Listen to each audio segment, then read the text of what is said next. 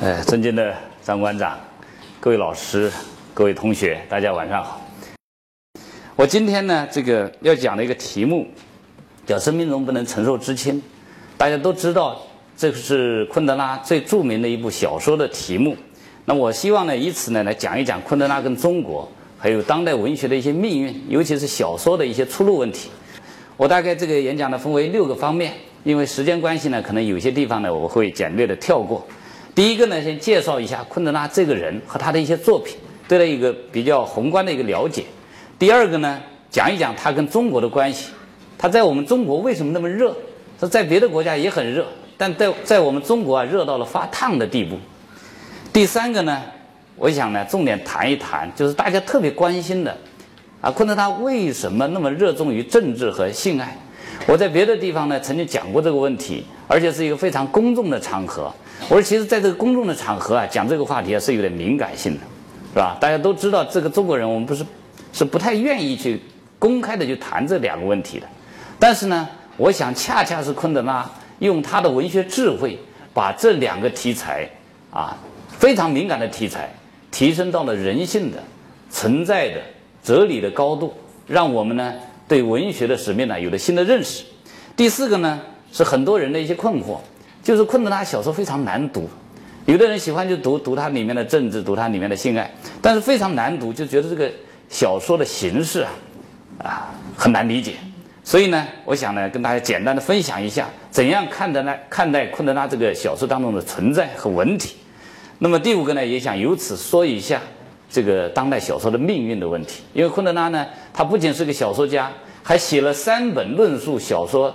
历史和前途的这个著作，那么最后呢，也讲一讲我这个研读昆德拉的几点思考，跟大家分享一下。第一个呢，介绍昆德拉其人其作。那么大家看到的这张图片呢，是布拉格，啊，这个大家知道，这个捷克呀，现在分裂为两个国家，叫捷克和斯洛伐克，原来是一一个国家。那么这个是非常优美、非常美丽的一个啊中欧的一个国度，是吧？那个我们同学啊，如果有机会啊，一定要去这个中欧，当然我们传统意义上叫东欧这个地方看一看，到布拉格看一看，被称为欧洲最美丽的城市的这样一个地方，啊。那么一九二九年四月一号，大家看看昆德拉的生日啊，很很有趣，那天是什么？啊，愚人节。所以呢，他。出生在捷克的第二大城市布尔若，这个愚人节出生这一天呢，这个看似偶然，实际上呢，跟昆德拉的命运呢很有巧合性。他也把这个主题反复的在他的小说当中去表现，包括他的最早的一部长篇小说叫《玩笑》，他觉得人生就像一个玩笑。后面呢，我会讲到他这个里面的具体的例子。昆德拉是艺术修养非常丰富，我想这一点呢。对于我们中国的作家很有启发。大家看一看，他最早是作为一个著名的诗人、青年诗人登上捷克文坛的。那么也写过戏剧，啊，最著名的戏剧是这个这个雅克和他的主人，是吧？然后呢，写过三本的评论集，啊，最著名的是他的小说。除此之外呢，还有绘画、作曲和电影。昆德拉大学是学哲学的，大学学哲学以后呢。没毕业他就休学，休学以后呢，后来又上了这个布拉格高等啊电影学院，是吧？然后呢，在那里呢又这个读了呃当了老师教电影，所以在捷克民族啊这个新电影的浪潮当中啊，他也发挥了重要的作用。那么讲昆德拉呢，一定要讲一八一九六八年的布拉格之春，这个对昆德拉本人对捷克的整个民族的命运是一个很大的一个转折点。那么大家知道，捷克还有东欧的许多国家，包括匈牙利啊，这个保加利亚、罗马尼亚等等国家，他们是在前苏联的支持之下解放的。那么长期的呢，也受到前苏联的控制。这一点呢，我们中国人特别熟悉，因为我们也曾经啊被人控制过，或者说这个有这样的前苏联有这样的想法。但是我们呢，中国因为各种原因啊，地大物博啊。所以呢，我们的这个独立性呢保持的比较好，但是东欧的国家就没有那么幸运，所以苏联的前苏联对东欧的控制非常啊严的。那么东欧民族要求民族独立、自由的这个呼声呢，也从来没断过。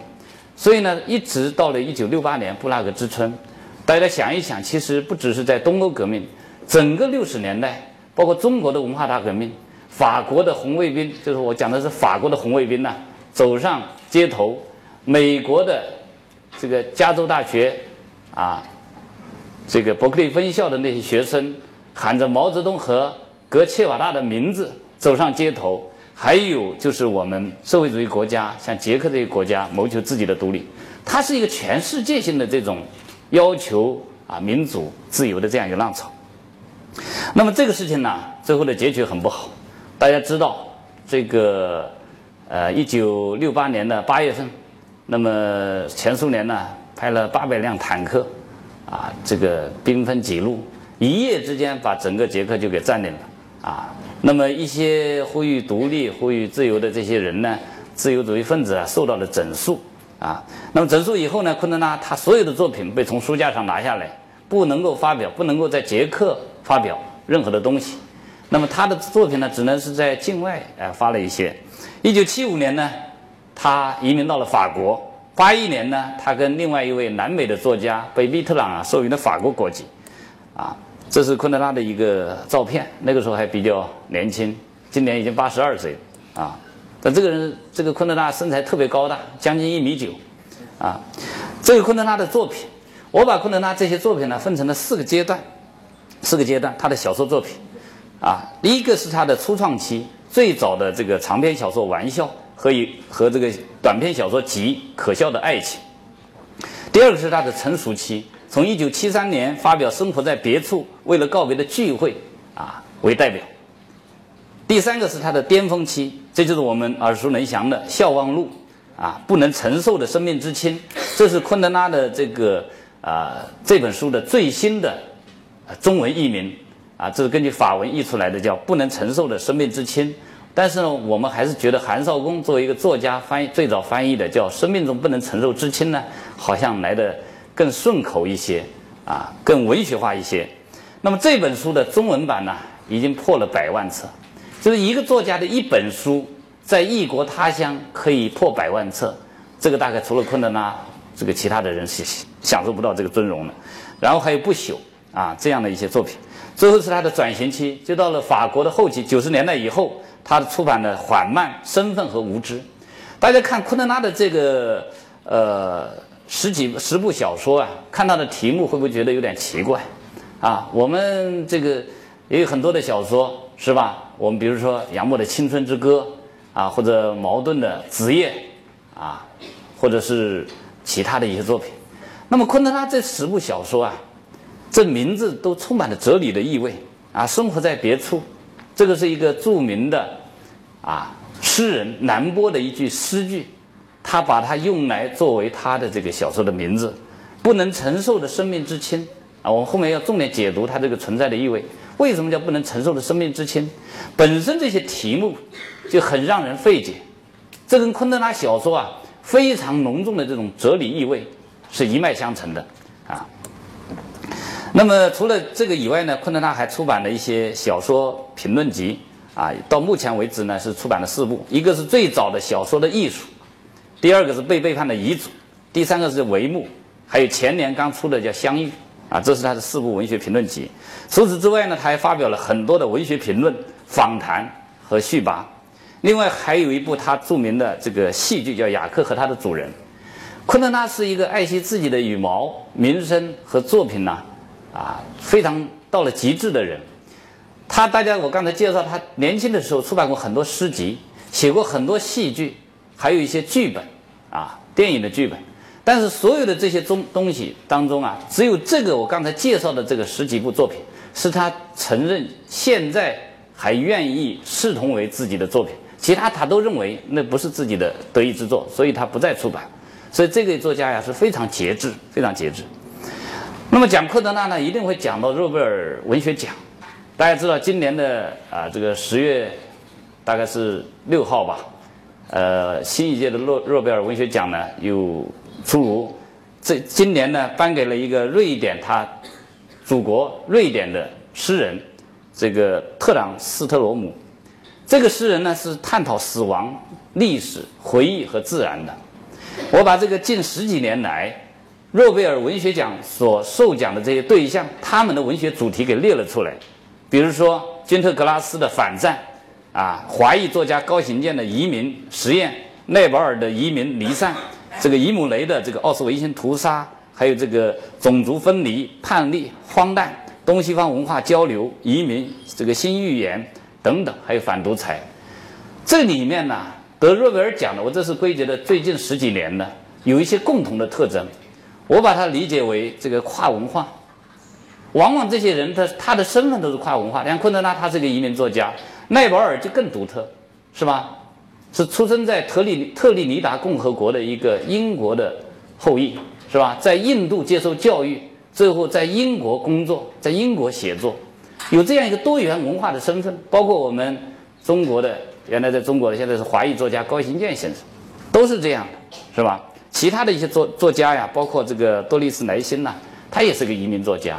另外呢，就是政治，他们这些作品当中，从不同的角度反映了对政治的关注，对公共性的关注。第三个就是理想主义，诺贝尔文学奖有很多人对他有很多。不同的看法，甚至是贬义的看法，但是我觉得在理想主义这一点上面，它是值得我们去深思的，是吧？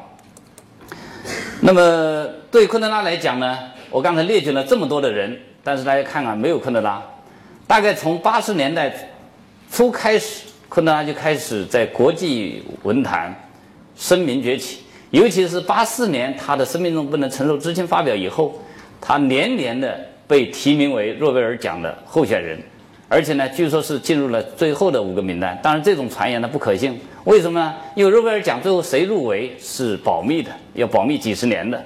但是呢，说明他的呼声非常高。一九八二年，瑞士有个杂志叫《周报》，啊，他让全世界健在的这个十八位评论家，呃，十八位评论家去评选。当今当时活着的，你认为最著名的十个作家，啊，昆德拉是名列全世界第二，啊，这个名列第一的是南美的马尔克斯，就写《百年孤独》的那一位，啊，那么这个呢，充分说明了他的说明了他的文学地位。但是呢，我说昆德拉曾经非常热过，但是他现在面临着一个遗忘的悖论，啊，一个方面呢，他一直延续着他多年来关注这个遗忘的问题。大家看一看这个叫《笑忘录》啊，这本书非常有意思，是吧？讲了很多关于遗忘的事情，既有对遗忘的批判，也有对遗忘的同情。但是自己，昆德拉自己也本身也面临着被世界遗忘的命运，这个是相对而言的。虽然现在，因为现在昆德拉打上他的名字的这个书啊，在全世界各个国家都能发行多少万册，尤其在我们中国啊。这个我后面会介绍到他的作品，他的印数一些情况非常热，甚至八十年代的北京的大学校园里面，大学生有人手一本昆德拉之说，说你如果不读昆德拉，这个好像你没文化。后来有的人说不读余秋余秋雨也没文化，是吧？这是一种说法，是吧？变成了一个符号，变成了一个象征，是吧？那么自身对遗忘的关注，还有他自身被世界的这种遗忘，构成了一个很大的一个反讽。是吧？当然，昆德拉现在还健在，我们也很难说他明年、后年或者这个呃就不能得诺贝尔奖。但是呢，确实，昆德拉他所处的那个时代和他作品的主题啊，跟当今的世界呢，啊，已经有点不能说过时，而是产生了像昆德拉所讲的历史性的错位。他批判的那个制度，批判的那些那些对象呢，现在发生了一个很大的变化。第二个就是昆德拉跟中国的关系，讲一讲他在中国所造成的这种神话啊。我们先看一看昆德拉的翻译情况，我用了四个字来概括。第一个字叫全，就是现有的我们的中译本，囊括了昆德拉所有的重要的作品。这最早翻译的就是韩少功先生，他到美国去讲课访学，呃，美国人说八十年代中初嘛，八八三八四年。这个美国说有一本书很热，跟你们中国人很相关。这本书叫《生命中不能承受之轻》。韩少功先生的英文是很不错的，啊，在中国的作家当中，著名作家当中有两个人英文是很好，一个是他，一个是王蒙先生，啊，王蒙先生。那么韩少功呢，就把这本书就带回来，然后跟他的姐姐韩刚女士合作翻译了这本书，这是中韩昆德拉作品的最早的一个中国的译本。那么这个昆德拉的这本书啊，当然现在有了新的译本，有了新的译本，是吧？有翻译家许军教授用从法文当中再重新翻译过来。这个两个译本呢各有千秋。啊，第二个就是新，就是九十年代以来，昆德拉凡是有新作品推出，中国的翻译界都会及时的跟踪式的进行译介，尤其是上海译文出版社，现在呢跟法国的这个嘎尼玛出版社啊建立了这样的一个协议以后啊，每当昆德拉有最新的作品，像这个《相遇》，当年就能够翻译到中文来。第三个是三，昆德拉对于政治性爱的描写，触及到了我们过去意识形态。伦理道德的一些一些禁区，所以呢，出版的时候啊，往往会做一些一定程度上的一种删改。第四个是盗盗版，啊，这个昆德拉作品呢，在中国大陆有很多的盗印盗版本，在我的书架上我就收罗了很多的盗印盗版本，啊，我有时候我研究的时候他不理解，他说你买这些盗版本干什么？我说盗版我们就要研究文学，我们不仅要研究好的作品，也要研究不好的作品。那么研究文学的文本呢，其实也要了解它这个盗版的现象。它本身是昆德拉现象非常重要的一个组成部分，是吧？就像我们地摊上经常出现这个张爱玲、余秋雨和昆德拉一样，是吧？它是一种文化符号，是一种文化取向的一种啊表现。那么昆德拉呢，实际上他的作品最早是作家出版社出的比较多。那么到了九十年代中期以后。国内的出版社一直积极的跟昆德拉联系，希望出版他的文集。包括我本人从九十年代初期、中期开始接触昆德拉的作品以后啊，一直也跟他联系。啊，我主要是他的夫人这个那个呃负责他的微了，负责他的这个版权啊，但是很很难谈得下来，因为昆德拉提了三个条件，很苛刻。第一个呢，就是说这个百分之十二的版税啊。百分之十二的版税，这个是可以达到的，因为像他这样的大作家，再高一点也是可以的，因为这个书不愁卖不出去，出版社还因为这个还会赚很多钱。第二个呢是这个要补付他这个九三年之前中国加入伯尔尼版权公约之前出版的中文的昆德拉作品的所有的版税，这个是很难做得到的，因为这个呢历史的旧账很难去算。而且根据伯尔尼公约，就是我们还没有加入这个版权公约之前出版的东西不算盗版，不算盗版。第三个呢，就是说所有的文字啊，一个字不能删啊，要按照它这个原意啊，要翻译出来。这个呢也是很难做得到，是吧？那么实际上这个三个条件只能有一个条件达到，那么昆德拉呢，所以他的作品呢，跟很多出版社很难谈得下来这个翻译。那么大概是呃，两千零四年，上海译文出版社。啊，做了一项非常好的一个工作，就把昆德拉的这个作品呢，啊，全部谈了下来。当时他的总经理助理赵武平先生给我打电话，他就问，他不因为不了解说是昆德拉现在重新去翻译它的价值或者市场情况，因为出版社主要考虑市场情况怎么样，他就问我，我就跟他说，我说你每一本可以起印五万册，因为他有十几本书，每一本起印五万册就相当于几十万册，我说你放心。有些作品很快就会重印，我说如果你卖不出去，我帮你报销，啊，结果的话，这个每一本书大概在两三个月之内就全部脱销，要开机重印，尤其是这个不能承受的生命之轻，啊，很快就脱销，连印了十几次，现在达到了一百多万册，啊，大家看看他那个印书上面都有这标标记，是吧？所以呢。这个我们经常说有畅销书，有长销书。昆德拉这个很奇怪，他是把畅销书和长销书啊整合在了一起，整合在了一起，变成了一个长销不衰的畅销作家。这是一个很奇特的一个阅读现象。那么我们深圳呢，昨天启动了读书月，提出了一个非常好的主题，叫“文化深圳，从阅读开始”。呃，记者呢也我也跟记者聊的我的一个想法，我觉得这个非常好的一个口号。呃，我们像昆德拉这些作品呢，我们大家也可以去多读一读这样的畅销书和畅销书。那么这是昆德拉的一些早期的作品的版本，啊，大家看一看啊。这个是昆德拉的，就是上海译文出版社出版的版本。这个译文出版社出版的这套版本呢，质量非常高。这不仅仅是翻译的质量非常高，而且整个书的装帧是请了这个香港的一个著名的版式的装帧的设计师、设计大师来做的，所以呢，出手非常高啊。那么，另外呢，昆德拉呢，在中国也被广泛的去关注、去研究，包括中山大学艾晓明教授最早编译的小说的智慧，他这里面把昆德拉的这个小说的艺术也翻译了一遍，也收录了一些论文。啊，我最早跟我爱人编的这个一本研究的资料。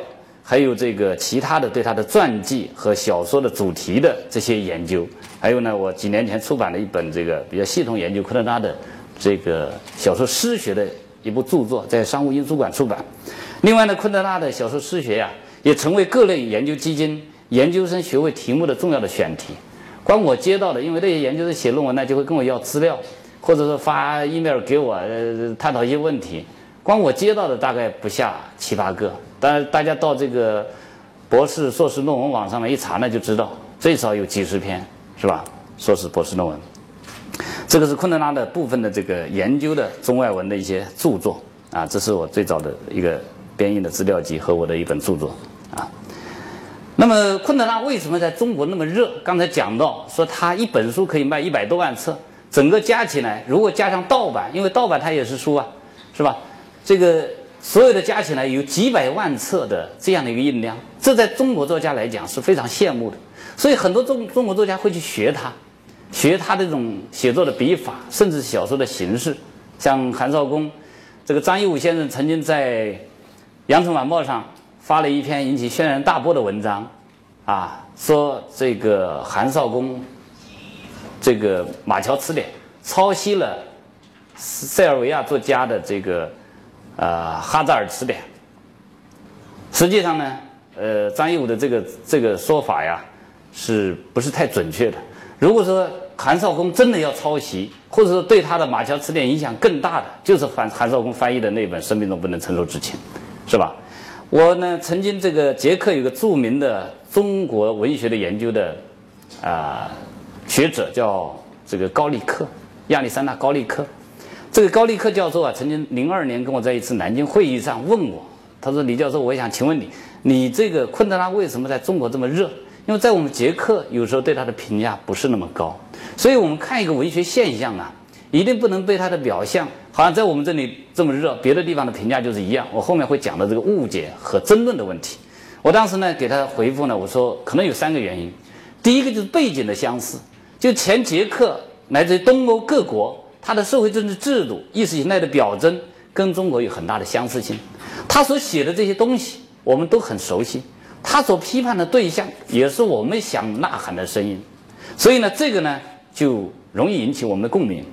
第二个呢，就是昆德拉呀，他这个人很聪明，很多的人写政治、写性爱，但是呢，往往会写的比较俗，比如说此处省略多少字，啊，故弄玄虚，他人家昆德拉没有这些东西。是吧？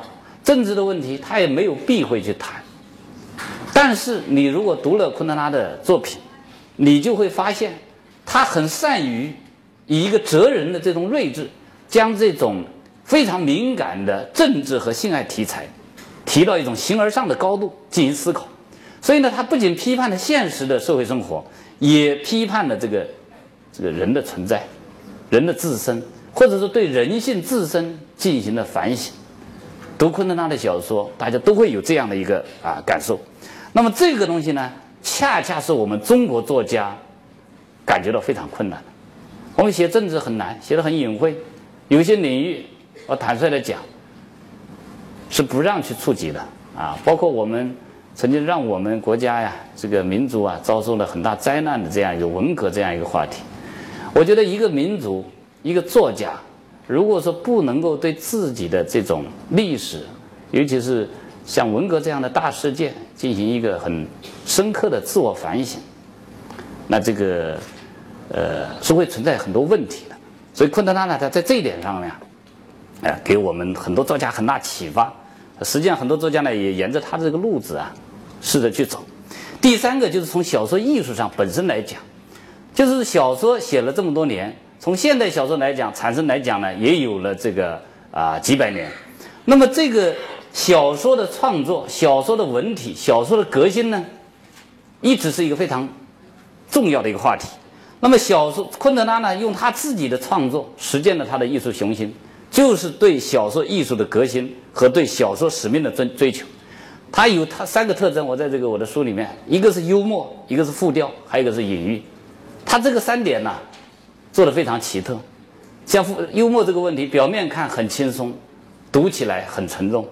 复调的问题，他把小说写成了音乐，啊，像复调音乐一样。隐喻的也是这样，小说里面表面看是这么回事，实际上包含了另外的多重的主题。那么这些小说风格，不管是对中国的读者还是作家来讲，都是有很大的启发意义，所以，但是呢，也有很多人说，这昆德拉呀，这个好读，但是不好学。啊，有的人学他的这个存在的思考，啊，像金代教授，华南师范大学的一位教授，我觉得他写的非常好，是吧？这也深受昆德拉的这种作品的影响。另外呢，讲昆德拉对中国的影响和在中国产生的神话呀，我们必须会去。这个看到它形成的误读，就是全世界对它的理解啊，并不是铁板一块的。这个误读呢，我把它分成两种误读，一种呢是分地区的，在捷克把他当做一个叛徒，甚至是告密者。过去把他当做一个叛徒，认为是捷克民族文化的背叛者，他投向了西方的怀抱。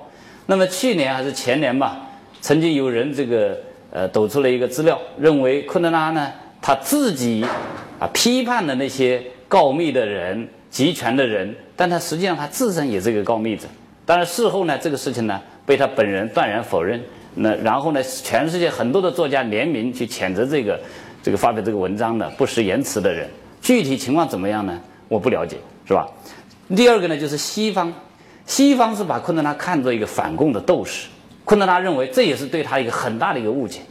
在英国，一九八二年曾经为昆德拉的这个玩笑召开一次研讨会。在那次研讨会上，一次一些呢自称是自由主义的这些人士啊，就拼命的去谴责，然后去夸奖昆德拉，啊，谴责共产主义制度，说这本书是充满了对共产主义的控诉，啊等等。那昆德拉当时实在是忍无可忍，他就站起来说：“啊，各位先生，各位批评家，请不要拿你们的共产主义来为难我了。玩笑呢，它不是一个政治小说，它只是一个爱情小说。”大家看这个事情呢，就很悖论。这个事情的政治性，小说里面的政治性，从题材到它的主题非常强，但是作者又不愿意承认它这是一部政治小说。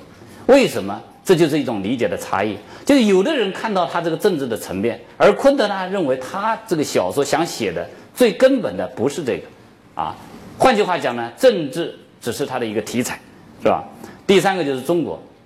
中国人对昆德拉可以说是有一种移情，这也是昆德拉在中国引起全世界最强烈的反响的一个原因。就像刚才讲的那个三三点因素，是吧？但是呢，中国人呢，把自己对于国家、对于民族和对自身的这种思考投射到移情到了昆德拉身上。大家想一想，其实这个对昆德拉也是不公平的，是吧？就用自己的。那个心理去揣度了昆德拉，那么这是一种误读。第二种误读呢，从这个误读的这个内容来讲，一种是把昆德拉政治化，像刚才讲到的；另外一种是把它哲学化，就是说昆德拉认为昆德拉是一个哲理作家。这一点呢，昆德拉昆德拉像陀思妥耶夫斯基一样也非常反感，因为真正的小说家呀，他很反感别人把他归类，或者说把他称之为一种哲理作家。他认为我就是个小说家。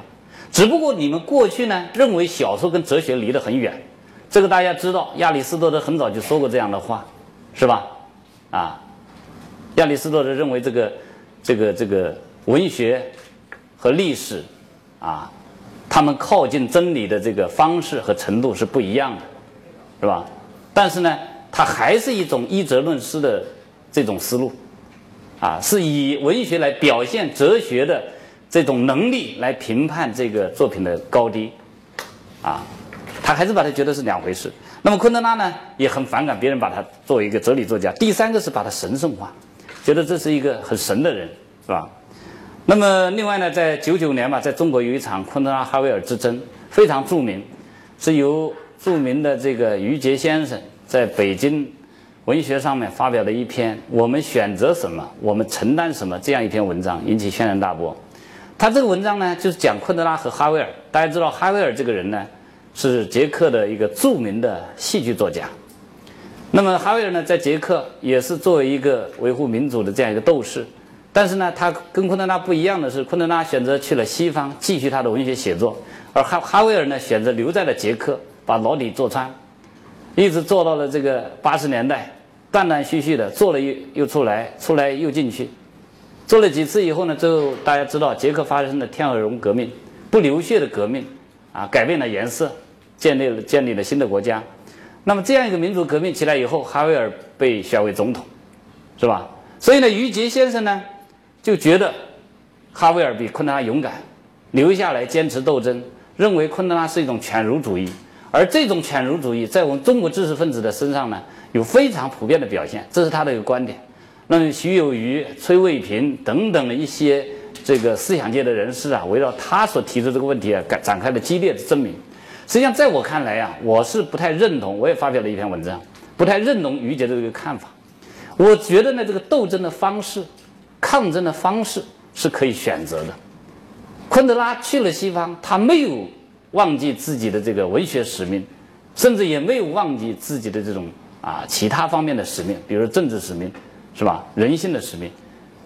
如果他真的忘记了，他真的死心了，他根本就不需要再去通过这个文学的笔触啊。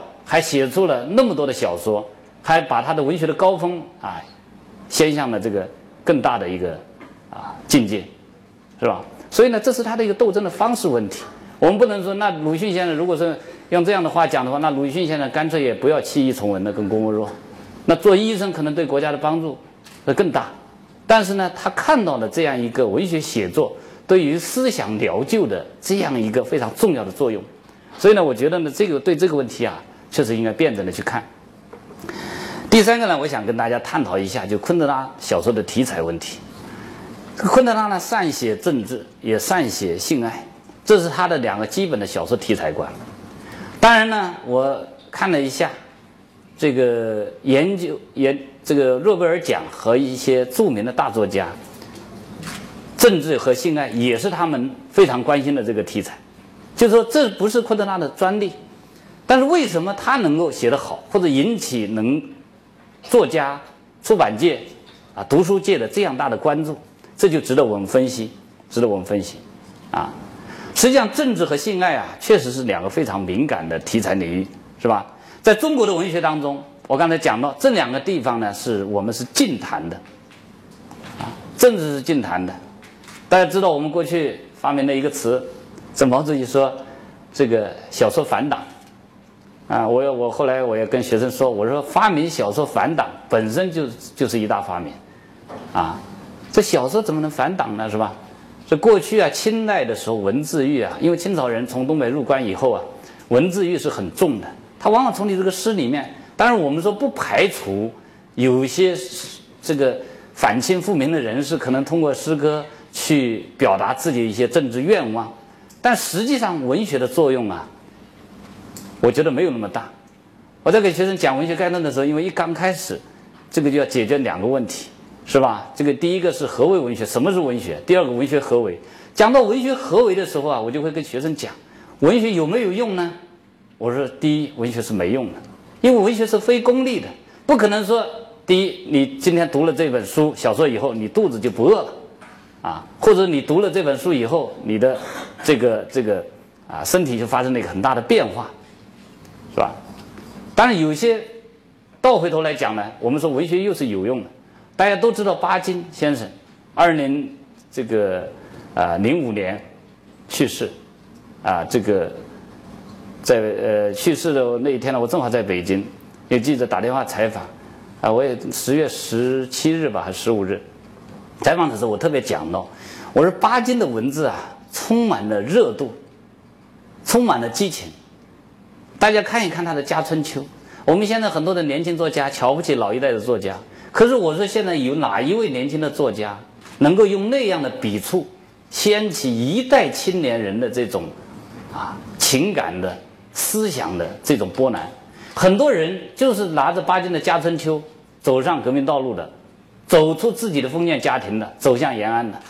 很多人，大家看一看那些老一代革命家的那些回忆录，都可以知道看到这一点，是吧？所以从这个角度来讲呢，文学又是有用的。但它这种用啊，它不是一种很直接的作用，它可能要通过你一个自我的一个内化的过程，过程，是吧？那么，所以从这个角度来讲，我们过去啊，对于政治，中国文学对于政治和性的这种表现呢，有点太过敏感，太过禁忌。但这个事情呢，存在就是合理的。往深处讲呢，它要追究到中国人的文化人格和传统心理，是吧？传统心理啊。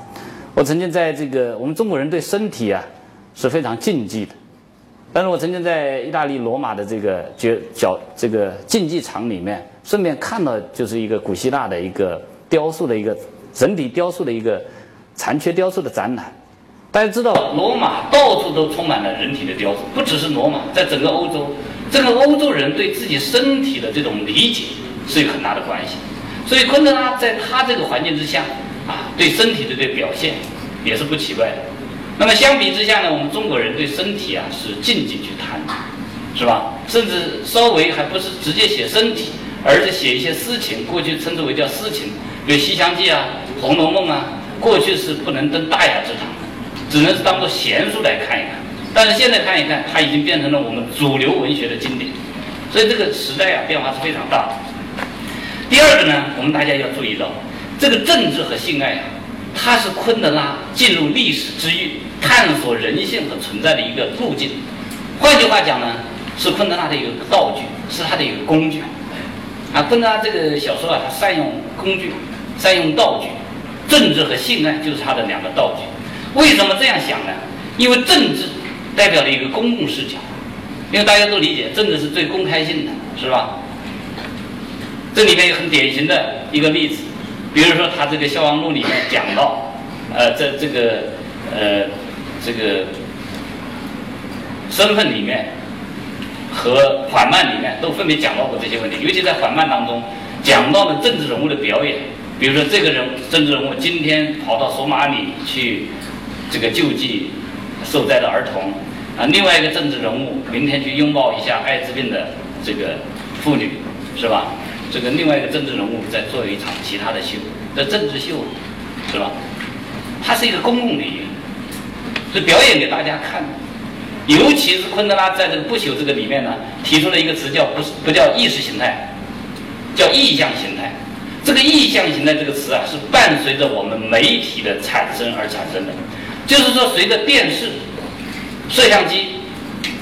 当时他还没有过多的提到互联网，可是这个十几年，那本书九一年出版，这个二十年，互联网迅猛的发展，可以说改变了我们生活、学习这个基本的很多的方式。那么这些方式呢，作为媒体来讲，也对传播文化、传播政治人物的理念呢，产生了很大的作用。所以昆德拉产生一个词叫意象型呢，就是这些人的表演，他对此呢是批判的。那么，作为现代来讲，大家知道这个问题，它是男女的一个私人的情境。前段时间，从去年以来，是吧？实际上不只是去年以来，我们这个网络上，因为网络的发达，我们是拜网络之赐啊，这个了解了很多这个令人匪夷所思的这样的社会现实。有的人在微博上面公开的把自己跟这个。跟他的情人这个调情的这个记录，在通过微博，他把微博当成了 QQ，是吧？公开的公布出来，啊。那么前几天大家知道，我出差的时在微家看到，这个一个一个女教师，一个女公务员被人灌醉了以后，又怎么样怎么样的被人遭受了凌辱，是吧？那么这个事情，因为有摄像头，有证据，很快就公布到了网上。到了网上以后呢，就掀起了一系列的这个公共的讨论。大家看一看，非常私密性的这个话题，非常隐私性的这种事情，却被放到了大庭广众之下讨论。所以呢，大家从这几个角度来看呢，政治和性爱，它虽然界限相对清楚，一个是公众视角，一个是私人情境，甚至像叔本华和弗洛伊德讲的，他们有一个共同的特征，都体现了人的这种权利意志。因为无论是政治和性，它都显示了一方对另另另一方的这种控制。但是呢，我们也可以想，或者这样理解，它两者的边界也是交叉的，也是模糊的。我们从最私人的这个情节当当中，可以看到最公共性的东西。你看刚才我讲到这个这个现在的这个一些网络上面的案例，也可以从最公共性的事情当中看到很隐秘的。一些现实，是吧？那么从这一点来讲呢，这个从跟这个题材相关来讲，昆德拉作品的形象很多是知识分子。我有一段时间呢，在这个博博士论文里面专门的去写了很长的一段探讨这个问题，说为什么他的小说人物的形象是选择知识分子？这里面有医生，啊，有作家，这个也有这个新闻的记者，甚至也有政治家，因为政治家也可以广义的，肯定是接受了教育的人，是吧？教师等等，那么这个里面呢，实际上体现了昆德拉的一种自我反思反思。因为知识分子啊，这个这个身份呢很独特。我在这个里面曾经写到，因为知识分子是最敏感，他对任何的事情，他往往是最敏感的去感知的这样的一个群体。但是呢，从另外一个角度来讲，啊，所以叫秀才造反，三年不成。这个知识分子啊，也是行动力很差，或者说这个很脆弱的一个群体，非常脆弱的一个群体。昆德拉的作品当中啊，就通过知识分子在政治和性爱这个题材当中的各种各样的，可以说是非常令人发笑的这种表现，把人性的多方面给展现了出来。我这里呢举几个例子，比如说他批判政治媚俗，昆德拉。这个玩笑啊，是他的第一部长篇小说，六几年出版。实际上，在那种政治环境之下很难出版，但是他竟然出版了。他讲一个什么故事呢？卢德维克是一个跟我们在座的很多同学同样年龄的十八九岁的一个大学生，布拉格大学的一个大学生，学习很优秀，还是学生会主席，啊，政治上也很进步，也是一个党员，是吧？然后呢，各方面表现都很好。然后他跟他的女朋友啊。这个马克塔呀约好了去干什么呢？说今年暑假我们要去度假，啊，这是很好的一件事情。我们在座的同学也会跟女朋友约着去度假，是吧？那么度假呢，然后这个很好的一个计划就被打破，这个打乱了。为什么打乱呢？因为马克塔也很追求进步，要进这个积极分子的学习班。这个积极分子学习班呢，要拉到一个农场里面去社会实践。这个是我们这个生活当中也耳熟能详的一个现实，对吧？所以为什么中国人读昆德拉的书写觉得很亲、很熟悉，就是因为他所描写的东西跟我们很近。那么这个马克塔的这个决定，在选择跟恋人去度假，还是选择去农场进行社会锻炼之间，马克塔毫不犹豫地选择了后者，显示他的进步，是吧？其实这个选择呢，也没有什么，我觉得也是不错的，是吧？度假随时都可以度，这个。这个这个班可不是随时都可以上，但是呢，她不断的去挑衅她的男朋友，她把在这个农村呐，在这个这个社会锻炼当中呢，很多的感受啊，反复的向她的男友去渲染，啊，说这个集体生活是多么的高尚，多么的愉快，就像我们下乡知青一样，实际上下乡知青是很苦的。大家看看老北的血色黄昏，北大荒里面，是吧？让女知青啊光脚到那个冰冷的那个河水里面去，很多人终身不育，是吧？那是一个时代的非常惨烈的一种经验，是吧？当然这个里面呢也充满了那种这个那个年龄阶段的一种温馨。所以大家知道前几年二零零六年的时候，这个这个知青几十周年纪念的时候，各大报纸包括《羊城晚报》有很多。回忆之前，回忆年，回忆十年文革，尤其上山下乡知青运动的这样的一些文章，那个时候那么苦，那么难，但是很多人要写到这个时代的生活的时候，他是觉得很温馨的，啊，我们高高教授的老师长杨一教授，前段时间出了一本书，是吧？这个叫《双叶轩文集》，是他把他的这个一些散文呐、诗歌呀，还有一些照片呐，都都这个都收录在里面游记。其中有一段呢，我看的非常仔细，最认真的就是他的下乡的经历。哎，我从那个里面，我说从我写的这个序里面我就讲到，我说从他写的这些东西里面，我了解了杨教授这个人，了解了这个时代，因为我们毕竟没有上山下乡，是吧？那么这个女朋友的这些信呢，就刺激了这个卢德维克。卢德维克呢，就给他的女朋友回了一张明信片。大家注意啊，是一张明信片。如果是一张私私密的信呢，那又是另外一回事。这明信片上面写了三句话。第一句话叫“乐观主义是麻醉人民的鸦片”。你看看这句话肯定是冒天下之大不韪，是吧？因为我们过去现在好像同学大写鉴定了。过去我们小时候啊，每每学期有一张家庭报告书，家庭报告书上面一定有老师的评语。但现在老师也有评语啊，这个是这个同学积极乐观、积极向上，是吧？乐观。如果是你悲观、消极，那肯定是贬义词。所以乐观主义。是麻醉人民的鸦片，你看这句话是很大逆不道的。他实际上是想讽刺他的女朋友，你太乐观了，是吧？你不要那么乐观。第二句话，集体生活有一种腐烂的气息，这个话就更了不起了。就是集体生活本来是对吧，在这个集体生活当中熏陶、接受锻炼教育了，他自己都从这一步走过来的，但是他竟然这样去理解。实际上呢，按照他的说法，他是想震撼他。让他震惊，让他感到羞愧。第三句话，托洛茨基万岁！大家看到这个小说就知道了，这个三句话可以说在那个时代，是每半句话都可以置他于死地的。那么他拿到这明信片以后呢，这个马格塔就面临了一种选择。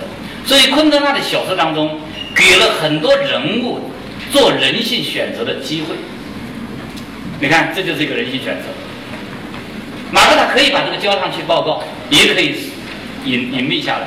就马克塔在政治和性这个问题上，他做出了选择，他选择了政治，放弃了性，因为性就代表他这种男女的这种情爱关系。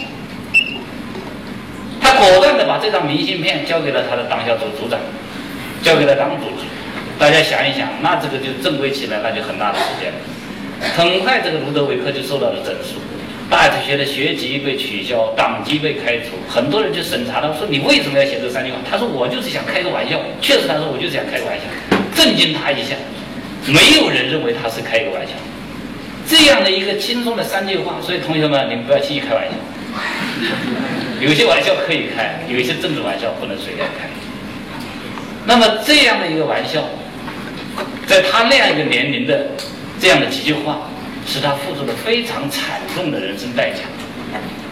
他被下放到一个煤矿，实际上是一个劳改营了，去劳动挖煤。几年挖了煤以后，最后又到一个农场里面继续工作。最后呢，是跟那一个露西，非常单纯的一个女孩子产生的这个爱情关系。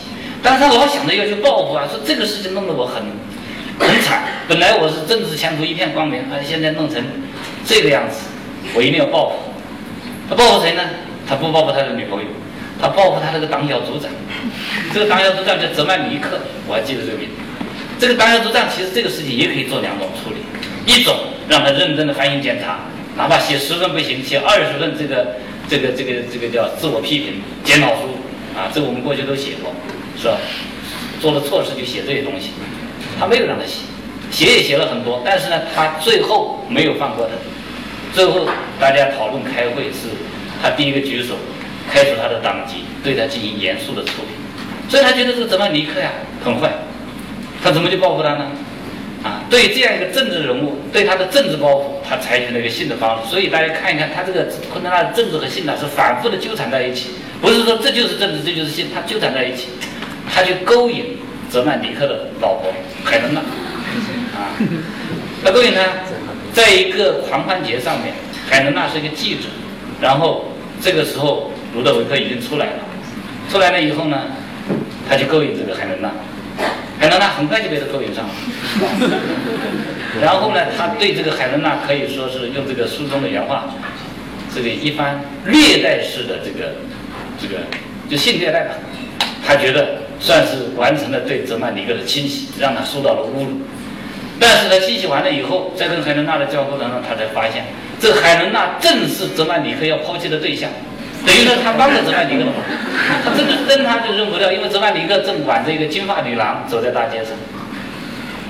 所以啊，这个命运呐、历史啊，再次跟这个卢德维克开了一个玩笑。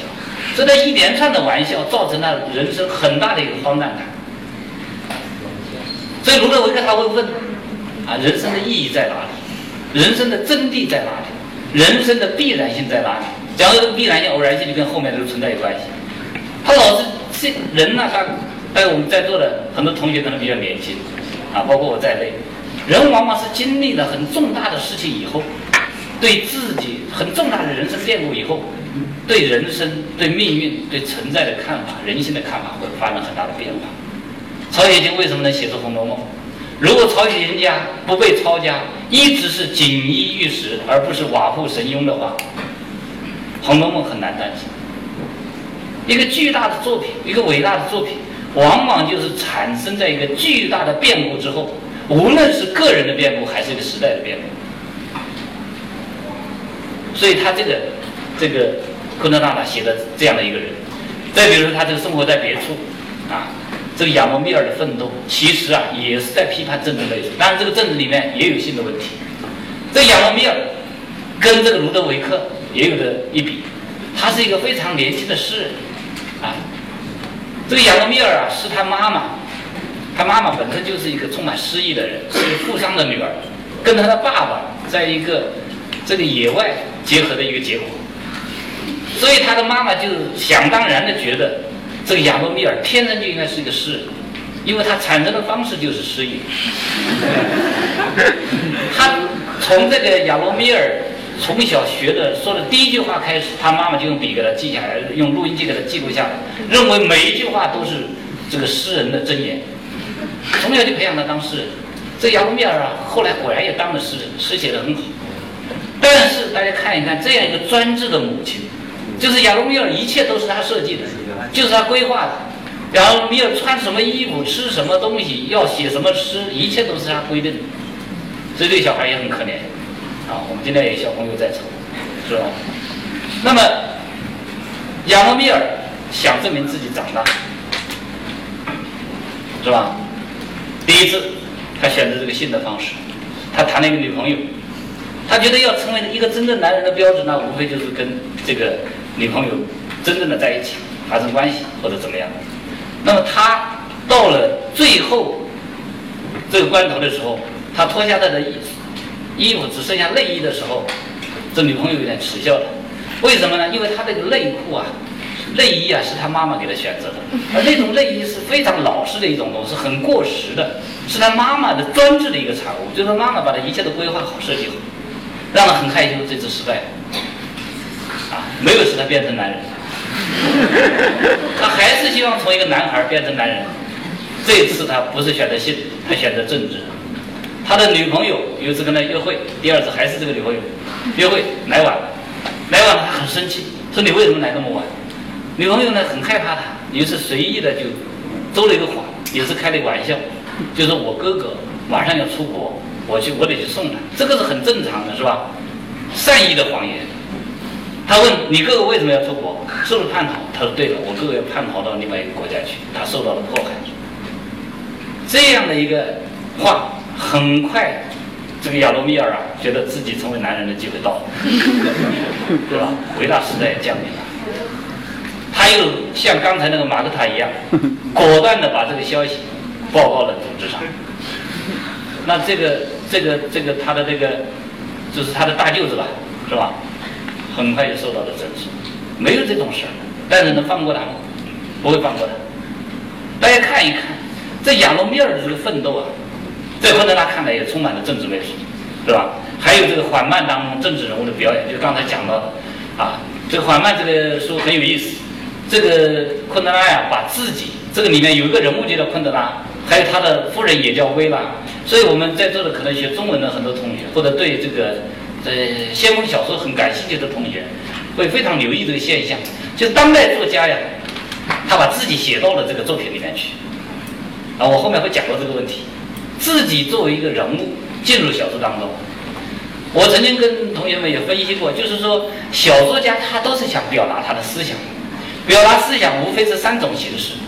第一种很原始、很传统的方式，就是恩格斯所讲的，要让你的思想和情感。从场面当中自然而然的场面和细节当中自然而然的流露出来，而不是特别的把它指点出来。这句话是恩格斯的原话。什么意思呢？恩格斯说：“你不要去讲你的观点。”在这拉萨尔的信里面，啊，他讲了这些话，就是你不能去讲你自己的观点。